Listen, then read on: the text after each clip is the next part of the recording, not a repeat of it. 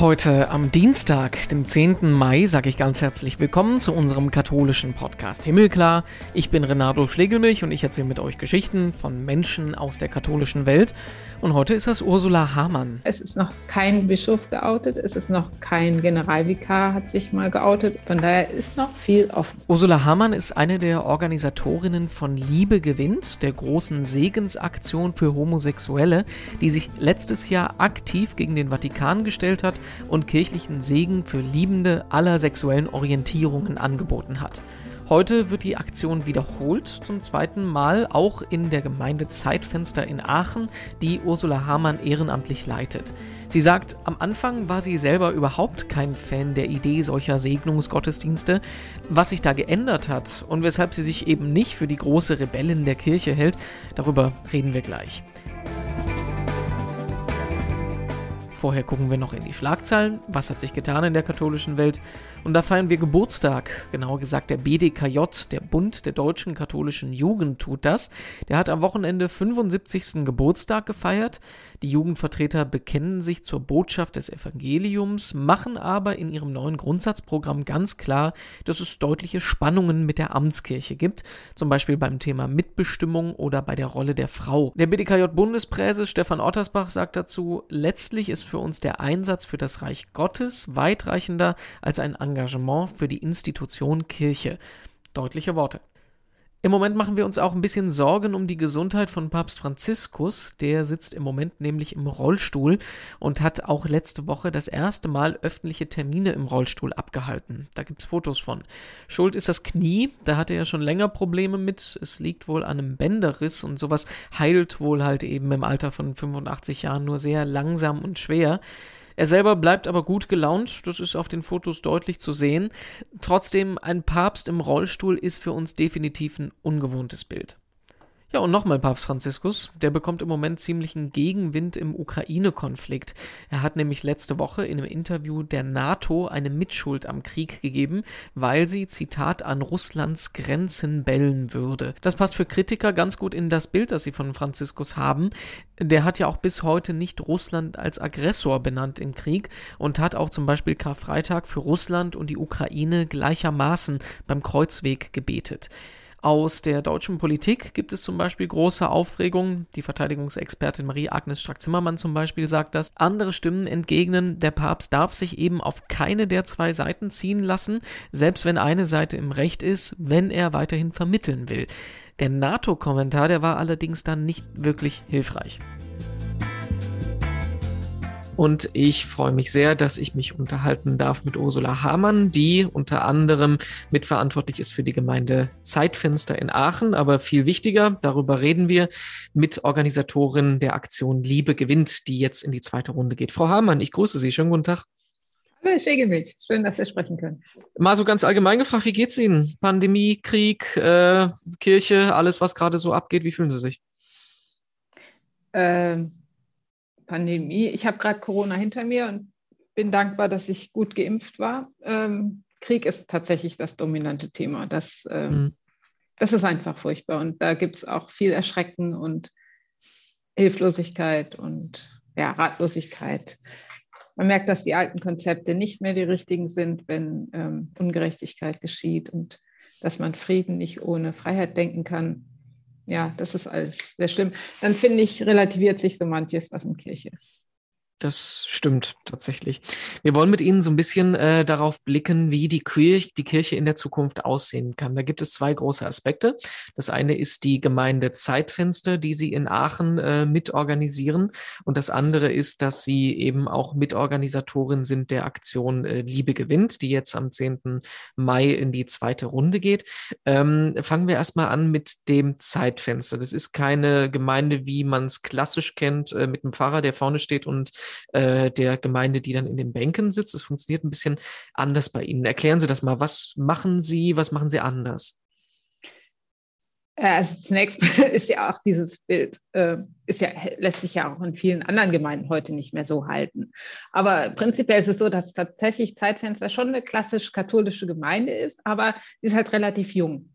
Sie ist entstanden 2010 äh, als äh, in Aachen, es gab sowieso schon Fusionen von Pfarreien. Das heißt, äh, mal, gestandene Pfarreien, die äh, wurden zu Gemeinden. Ne? Also Pfarrei ist ja letztlich nur ein kirchenrechtlich relevanter Begriff, der auch einen Verwaltungsbezirk dann meint.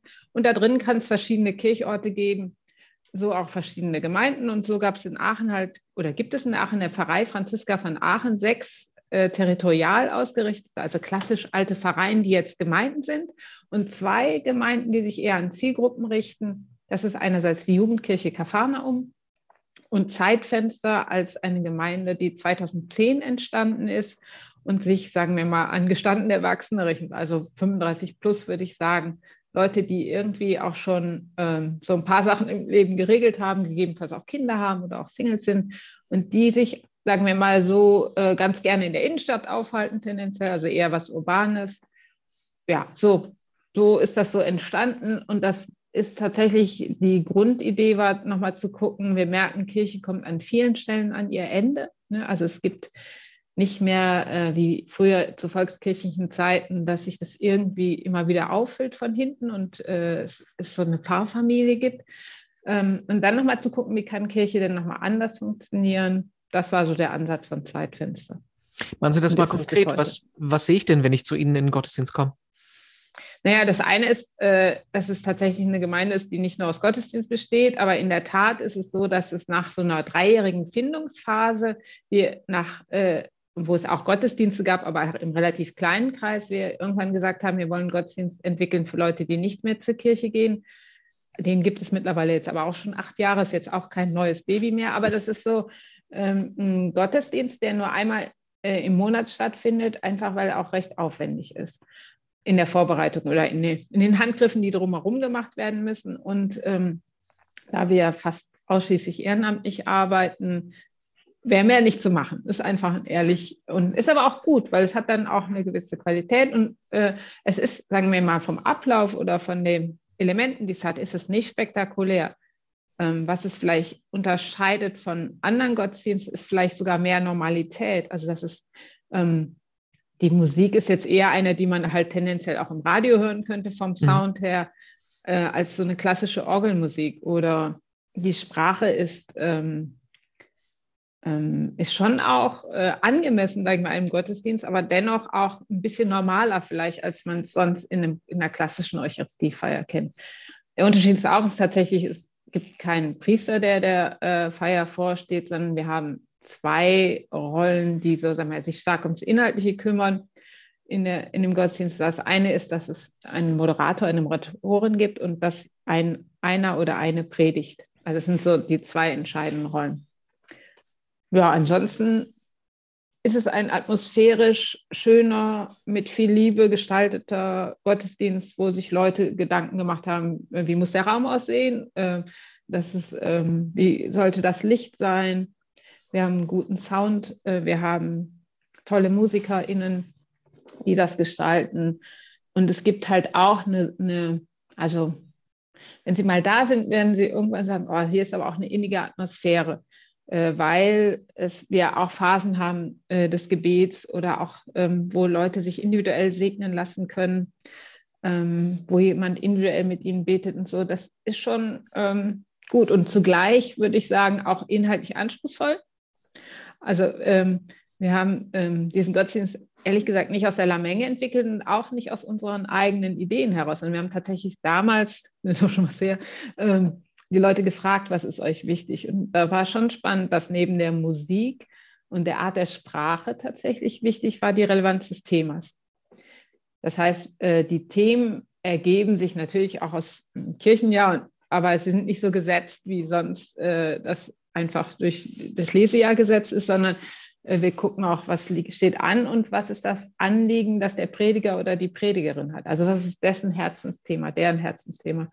Und daraus äh, ergibt sich dann das Thema oft. Und ähm, ja, und das sorgt für eine gewisse Authentizität und das sorgt für eine Aktualität. Und es muss halt nah an den Leuten sein.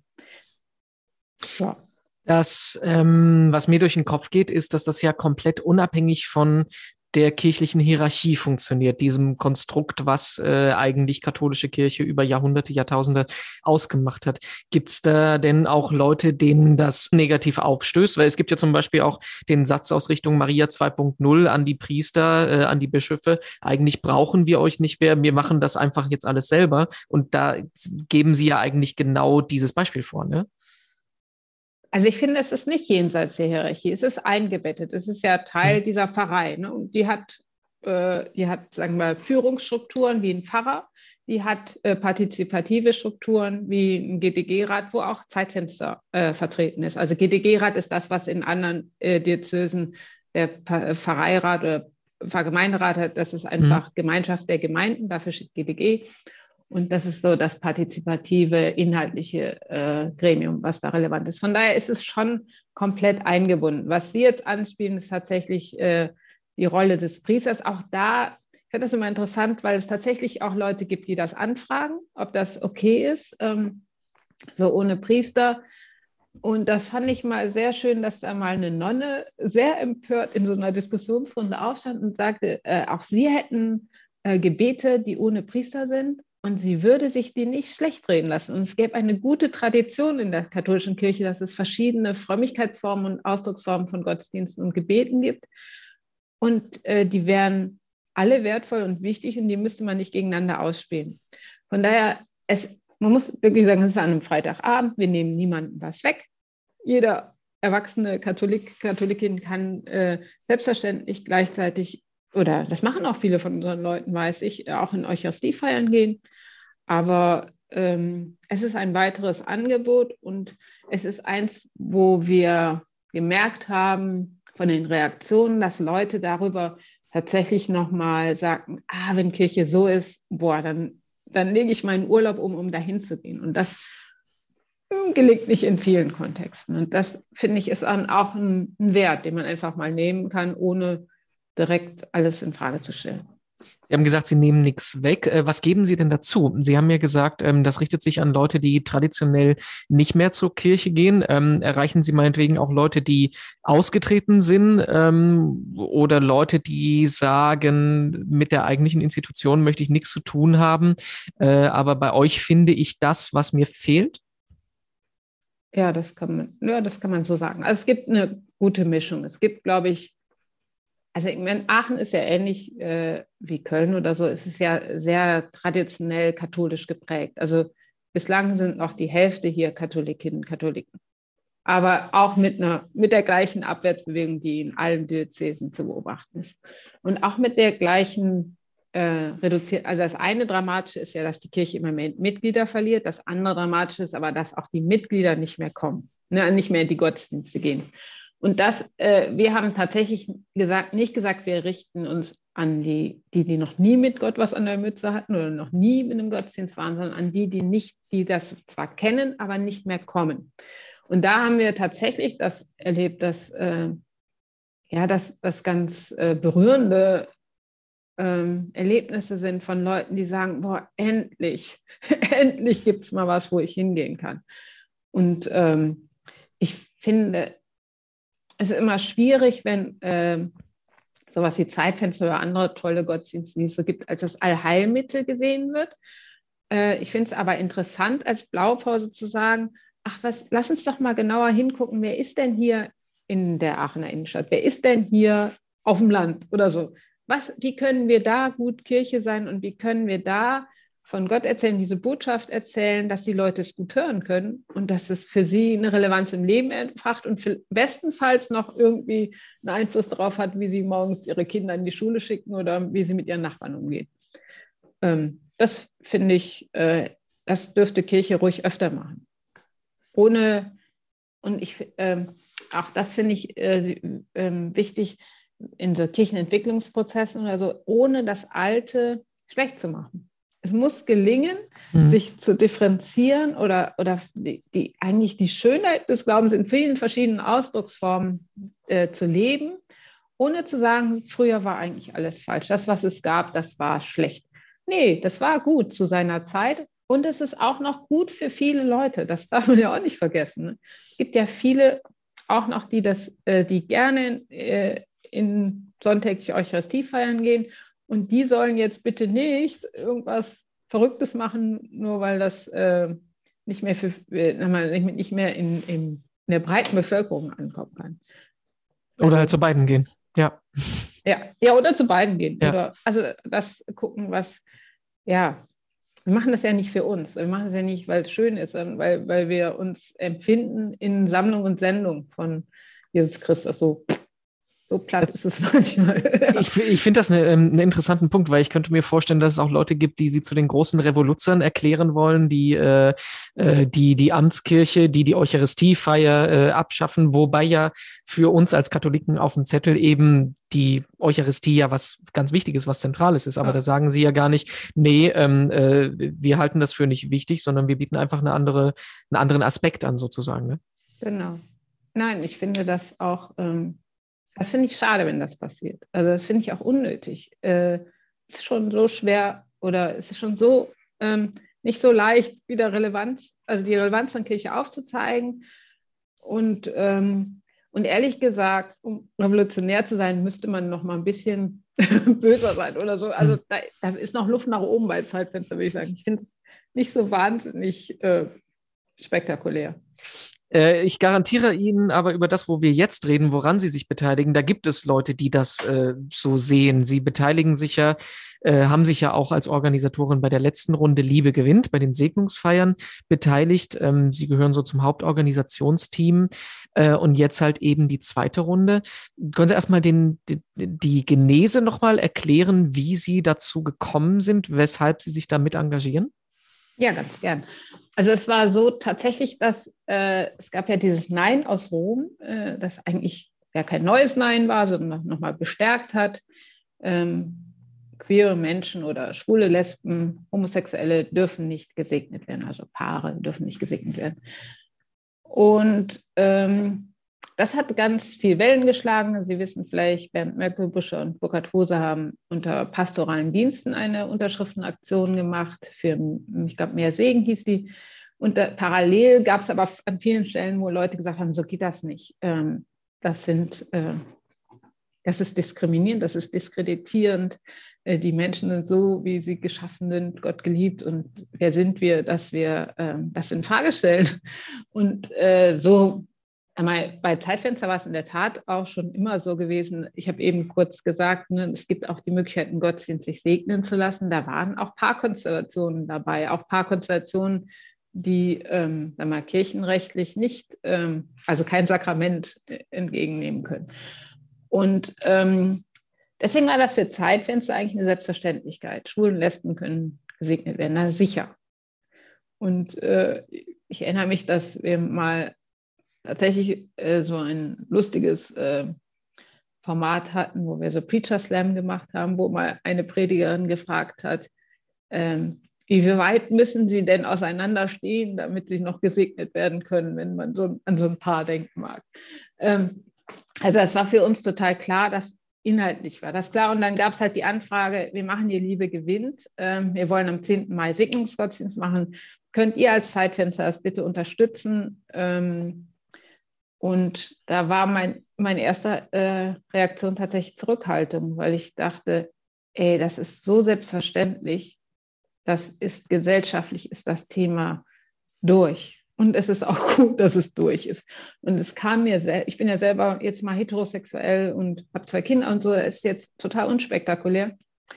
Ähm, und es kam mir tatsächlich dann so paternalistisch vor, zu sagen, ah, jetzt ihr lieben schwulen Lesben, kommt zu uns und wir segnen euch. Also das, das fand ich von der Haltung total unangemessen. Das ist bis heute auch nur so, dass ich da so ein bisschen bei zucke, ist das eigentlich okay, was wir da machen. Dann kam aber tatsächlich aus, äh, aus schwul-lesbischen Kreisen in Aachen das Signal, ey, das ist so wichtig, dass ihr das macht, bitte macht das.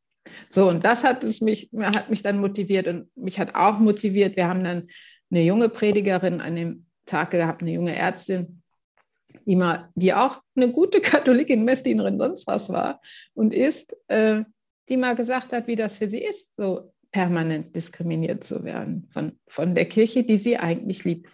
Und äh, das hat es mir dann leicht gemacht, äh, mitzumachen und äh, das zu unterstützen. Dann, also dann war es für mich okay, das zu tun. Und so haben wir auch am 10. Mai einen Segnungsgottesdienst damals gefeiert. Habe eine total blöde Frage. Nehmen Sie es mir nicht übel, aber ich will es trotzdem noch mal rauskitzeln. Weshalb engagieren Sie sich dafür, wenn Sie es doch nicht selber betrifft? Oh, das ist total einfach. Das ist ja, ähm, also in Frankreich gab es in den 80er Jahren mal so eine Kampagne, eine Touche mon pot, also mach meinen Kumpel nicht an. Da ging es um Ausländerdiskriminierung. Ähm, das ist das Gefühl, was ich habe. Wir können doch nicht bitte hier ähm, meinen Nächsten mit dem Finger auf den oder den immer ausschließen, explodieren, weil, weil, wo der doch Gott geliebt ist und von so, so Gott geschaffen. Und ähm, deswegen finde ich das, ähm, so wie ich mich, wie ich auch finde, dass man sich äh, in anderen Kontexten engagieren muss und Haltung zeigen muss, so ist das hier auch der Fall. Und das war ja auch eine breite Bewegung. Also wenn Sie allein überlegen, an wie vielen Kirchen Regenbogenfahnen ja. hingen und das auch ja eine deutliche Positionierung war, hat man ja auch gesehen, wie viele da eigentlich total klar sind und wie, wie ja, wie, also, wie weit man da auch von, von der offiziellen Position weg ist. Sie haben es ja gerade eben schon gesagt, das Thema ist gesellschaftlich durch und eigentlich sollte es ja auch in der Kirche durch sein. Ähm, aber ich kann mir vorstellen, dass die Reaktionen von zwei Seiten kommen, ne? weil einerseits kriegt die Aktion einen riesengroßen Respekt und in einigen Kreisen würde ich sogar sagen, das ist das Einzige, was der Kirche in den letzten Jahren noch Respekt gebracht hat. Also die Schlagzeilen, äh, die waren ja im vergangenen Jahr so, ja, äh, das, was der Vatikan sagt, das ist eine Frechheit, aber die in Deutschland haben noch ein bisschen gesunden Menschenverstand, jetzt mal so ausgedrückt. Aber auf der anderen Seite kann man ja auch nicht verhehlen, dass das wirklich eine Aktion ist, die sich aktiv gegen ähm, ein Dokument, Sie haben es gesagt, gegen eine Anweisung unserer hierarchisch organisierten katholischen Kirche von der obersten Ebene gekommen ist. Ähm, ist das nicht so ein, so, ein, so ein Spannungsfeld in so einem Spannungsfeld dazu? zu leben. Einerseits äh, sich darüber zu freuen, wie das ankommt, aber andererseits zu denken, ja, eigentlich ist das doch nicht so ganz okay, was wir hier machen. Nö, das finde ich nicht. Also ich bin jetzt gut 50 Jahre rheinländische Katholikin und ehrlich gesagt kann man nur in dieser Kirche bleiben, wenn man äh, mit einer großen Offenheit und Liebe mit dieser Kirche umgeht. Und äh, es gibt ganz viele Sachen, äh, wo das total normal ist, dass man sich nicht so richtig dran hält. Und das, ich glaube, das ist auch, das ist auch die Chance und die, die, ähm, die Kraft dieser Kirche, dass sie das aushält, diese Verschiedenheit, dass sie trotzdem eins bleibt, trotz ihrer Verschiedenartigkeit, trotz ihrer Diversität in Ausdrucksformen und trotz dessen, dass nicht alle perfekte KatholikInnen sind, so wie Rom oder wie das mal, zentral gesetzt wird. Und das Dokument selber war ja irgendwie auch ein bisschen schräg. Hat, die, die Argumentationslinie war nicht so richtig klar. Und es haben ganz schnell Leute gesagt, Emma, wer hat denn das geschrieben? Und das passt doch vorne und hinten nicht zusammen. Ähm, von daher äh, muss man das, glaube ich, auch nochmal alles so ein bisschen relativieren. Und manchmal denke ich auch wirklich, also so ein bisschen mehr Bildung, möchte ich fast sagen, tät schon gut. Also wirklich, man kann doch nicht negieren, dass es einfach ähm, mehr gibt als zwei Geschlechter. Das ist so, es ist manchmal so trivial und dann schämt man sich so ein bisschen für seine Kirche und sagt, ja, okay, aber ja, wir zeigen hier Haltung und wir gehen weiter. Das ähm, finde ich tatsächlich die einzige Art, wie man noch katholisch bleiben kann. Gab es denn hinterher Ärger oder Beschwerden von irgendeiner Stelle? Ähm, Sie meinen offiziell? Hm, das offiziell oder inoffiziell?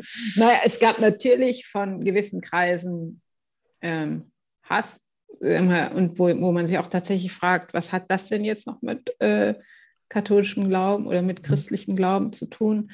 Ähm, und das finde ich tatsächlich auch bedenkenswert, weil das, das kriege ich überhaupt nicht mehr mit Jesus Christus zusammen. Also ähm, ja, gut. Ähm, und von, von, offizieller Seite gab es gar nichts, weil ähm, Bischof dieser ja bis Bischof von Aachen war und der hatte im Vorfeld schon gesagt, dass das auf seine seelsorgerliches Personal bezogen, dass das eine Gewissensentscheidung sei. Und steht ja mittlerweile auch sehr deutlich für äh, Segensfeiern ein. Ähm, es, also es war so, dass äh, ich den Gottesdienst äh, geleitet habe damals. Ich bin jetzt aber gar kein, ich bin weder Theologin noch bin ich äh, in der Kirche angestellt. Ähm, gepredigt hat eben diese Ärztin und, äh, zusammen mit einer äh, Pastoralreferentin hier aus dem Bistum. Und der Pfarrer war auch da und hat begrüßt und hat auch nochmal sehr deutlich gesagt, ähm, wie sehr er dafür einsteht und äh, auch, dass er seinen eigenen Bruder schon also gesegnet hat in so einer Partnerschaft, in einer schwulen Partnerschaft. Ja, von daher, ähm, nein, es, äh, äh, nein. Es, aber natürlich kriegen, kriegen wir als InitiatorInnen mit, ähm, wo auf einer Karte weiße Flecken bleiben, also wo keine Gottesdienste stattfinden. Wir bekommen auch mit, dass aus Bistümern Anrufe aus Personalabteilungen kamen, wo dann Anweisungen gab, das bitte alles sehr genau zu dokumentieren, falls es nach, im Nachgang Ärger aus Rom gäbe, damit man alles belegen könne. Also dass, ähm, dass das nicht für alle so leicht war, das glaube ich schon. Und trotzdem war es, glaube ich, total wichtig. Auch weil sie ja eine riesige Welle damit losgetreten haben. Ne? Es ist ja jetzt nicht bloß die, ähm, die zweiten Segnungsfeiern, die jetzt stattfinden, sondern man kann ja sagen, dass auch die Kampagne Out in Church, die ja dazu geführt hat, dass auf höchster Ebene am katholischen Arbeitsrecht jetzt was verändert wird, dass das ja auch auf ihr Engagement mit zurückkommt und auch natürlich die ganze mediale Aufmerksamkeit, die da für das Thema in den letzten Monaten entstanden ist. Also ich glaube, man kann sagen, das ist ein Thema, was wirklich ähm, dadurch ein gesamtgesellschaftliches Bewusstsein für ein Problem ähm, hervorgehoben hat, was den Leuten, glaube ich, über die Kirche hinaus früher noch nicht so klar gewesen ist. Hätten Sie gedacht, ähm, dass man mit so einer kleinen Aktion tatsächlich da so viel lostritt, so eine Lawine äh, lostritt tatsächlich? Nee, das, ah, das hat, hat, uns tatsächlich auch überrascht, wie stark das auch medial aufgegriffen wurde. Das ist ja gerade bei den InitiatorInnen dann stark äh, aufgekommen, ne, dass wir von vielen verschiedenen Seiten gefragt wurden, wie wir dazu stehen und was der Hintergrund ist. Das fand ich überraschend und zugleich ist es total überfällig. Und im, zwei, im dritten muss man ja auch sagen, es hat sich ja substanziell noch gar nichts geändert. Ne. Wir stehen immer noch davor, dass natürlich nicht ein lesbisches Paar ganz selbstverständlich in ein Paarbüro marschieren kann und sagen kann, oh, wir wollen, wir wollen heiraten, wir wollen unsere Liebe segnen lassen, wir würden gerne an dem, dem Tag kommen in die Kirche. Und wenn können wir eigentlich Blumen, also mit dieser Selbstverständlichkeit, wie das ein heterosexuelles Paar ist, äh, kann das ja kein, kein queeres Paar machen oder? Und da finde ich, da ist noch ganz viel offen. Das ist ja auch das Motto äh, der zweiten Runde, sagen wir. Es ist noch sehr viel offen. Es hat noch kein Bischof anders entschieden. Wir haben dieses Mal tatsächlich eine Bischofskathedrale dabei, Magdeburg. Ole ist, äh, da wird ein Segnungsgottesdienst stattfinden. Aber es ist natürlich auch noch kein Bischof geoutet. Es ist noch kein Generalvikar, hat sich mal geoutet. Und es ist auch noch kein äh, Bischof oder Generalvikar steht zu einer solchen Feier vor. Von daher ist noch viel offen. Ich habe aber den Eindruck, dass sie sich ähm, im Vergleich zum letzten Jahr ein bisschen ähm, mehr organisiert haben, kann man das sagen? Oder das ein bisschen professionalisiert haben. Das, was ich von außen mitbekommen ist, es gibt Aufkleber, es gibt irgendwie Kooperationen mit Firmen und sowas. Also ähm, ist das jetzt in der Phase, wo man aus dieser spontanen Idee, wir machen das jetzt mal, ähm, hinkommt zu, das ist jetzt eine größere Kampagne, die wir da am Laufen halten wollen? Nein, das würde ich gar nicht so sehen. Also vom Aufwand ist es äh, wesentlich es ist eigentlich weniger Arbeit als letztes Mal, mhm. wo, wo, es ja tatsächlich von Null haben. Es ist kein Selbstläufer gewesen. Auch da war ganz viel Arbeit im Back, allein um das bekannt zu machen, um Gemeinden zu motivieren, das zu tun, trotz ungewisser Gefahrenlage. Jetzt weiß, äh, wissen alle, wie, wie sehr der Bischof zuckt oder nicht. Ich erinnere dann, dass Bischof Betzig damals noch gesagt hat, das ist nicht hilfreich, diese Segensfeiern. Nachher hat er es, glaube ich, auch etwas äh, differenzierter äh, gesehen und gemerkt, dass dadurch jetzt nicht die Welt untergegangen ist. Ähm, von daher ähm, also Aufkleberchen sind jetzt nicht so spektakulär. Ja, und, und äh, die Idee ist tatsächlich, äh, wenn, wenn man so einen Gottesdienst macht, wie macht man es schön und wie können wir, da war so eine Idee, den Leuten vielleicht was mitgeben zu können. Ähm, und es ist eigentlich, es ist null professionalisiert. Alle, wir machen das ehrenamtlich und äh, stecken eher Geld rein, als dass wir ähm, was davon hätten. Jetzt haben Sie gerade gesagt, es ist noch viel Luft nach oben. Ähm, da muss man ja so ein bisschen auch die Euphorie an der Stelle dämpfen, denn wir wissen ja aus eigener Erfahrung, so gerne wir Sachen in der Kirche verändern wollen, äh, so schwierig ist das auch, das in der Praxis durchzusetzen. Muss man sich nur einen synodalen Weg angucken. Viele ähm, tolle Ideen sind da, wo eigentlich alle dahinter stehen, aber im Endeffekt merkt man, ähm, äh, so wirklich realistisch das umzusetzen, ist es doch weniger, als sich die Leute erhoffen würden, mal so ausgedrückt. Ähm, was hoffen Sie tatsächlich oder in welchem Zeitraum denken Sie tatsächlich, dass solche Aktionen wie Ihre wirklich was verändern können? Also ich glaube wirklich, was verändert hat sich schon. Nämlich an Haltung, an Selbstbewusstsein, an Formen von, äh, wir machen das jetzt einfach, also Selbstermächtigung, die notwendig ist, damit diese Kirche eine Relevanz hat. Und das heißt immer, damit diese Botschaft eine Relevanz hat. Das ist ja nicht wir wollen doch, keiner will doch auch die Synodalen, ich bin übrigens auch beim Synodalen Weg dabei. Keiner möchte ja die Kirche retten, sondern die Idee ist doch zu sagen, es gibt eine Botschaft und die ist es wert, gehört zu werden. Und dafür brauchen wir ein Werkzeug und das nennen wir Kirche. Und ähm, insofern ähm, ist es schon total relevant zu gucken, jetzt anzufangen und zu sagen, der Weg wird nicht mehr sein, dass wir ähm, oder Einheit heißt nicht, dass wir äh, das überall gleichermaßen gleich machen, sondern es ist gut, wenn es Ortskirchen gibt, die das ähm, vielleicht ein bisschen früher tun oder anders tun, ähm, so wie das aber auch in vielen Kontexten schon der Fall ist. Das Blöde ist halt, dass man nach Deutschland immer so scharf hinschaut und meint, man müsste das äh, schärfer regulieren oder einhegen, weil man offensichtlich Angst vor einem Art Dominoeffekt hat oder weiß ich nicht was. Und das finde ich total unsouverän und überzogen. Also ich nehme jetzt als Quintessenz raus, die Welt, Klammer auf die Weltkirche, Klammer zu, braucht ein bisschen mehr rheinischen Katholizismus. Dahinter der Botschaft und hinter der Idee stehen, aber nicht alles so 100% ernst nehmen. Äh, also jetzt kommt es darauf an, was man 100% ernst nimmt. Also ich glaube schon, dass es ein äh, einen, Fest, einen Kern gibt, ähm, der im, immer vor dem Hintergrund der Zeit und der Kultur und dem Kontext ähm, gelesen werden muss. Ähm, und daher äh, glaube ich, ich glaube eher tatsächlich, es, es wäre hilfreich, in der nächsten Kirche über vermehrt Außenorientierung nachzudenken, über ein anderes Verhältnis von Partizipation und Führung, über mehr Liebe für den Nächsten und nicht direkt zu meinen, man hätte die Wahrheit äh, in allen Dingen, sondern tatsächlich, dass wir alle gemeinsam Wirklichkeit konstruieren und dass das eine gute sein möge.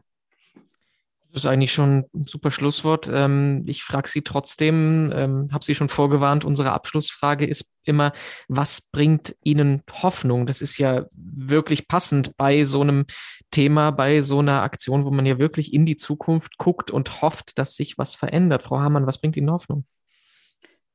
Ähm, am meisten tatsächlich äh, Menschen, die sich von diesem Gott berühren lassen und die dann wieder was ausstrahlen und die dann wieder auf ihre Weise etwas davon erzählen in, ihr, in ihrem Leben und in dem, wie sie reden. Und ähm, das ähm, gibt mir das meiste Feuer, immer wieder da mit weiter dran zu wirken. Ja, das war unser Interview heute mit Ursula Hamann. Ganz herzlichen Dank dafür. Mehr dazu zum Lesen gibt es in den Artikeln auf domradio.de und katholisch.de.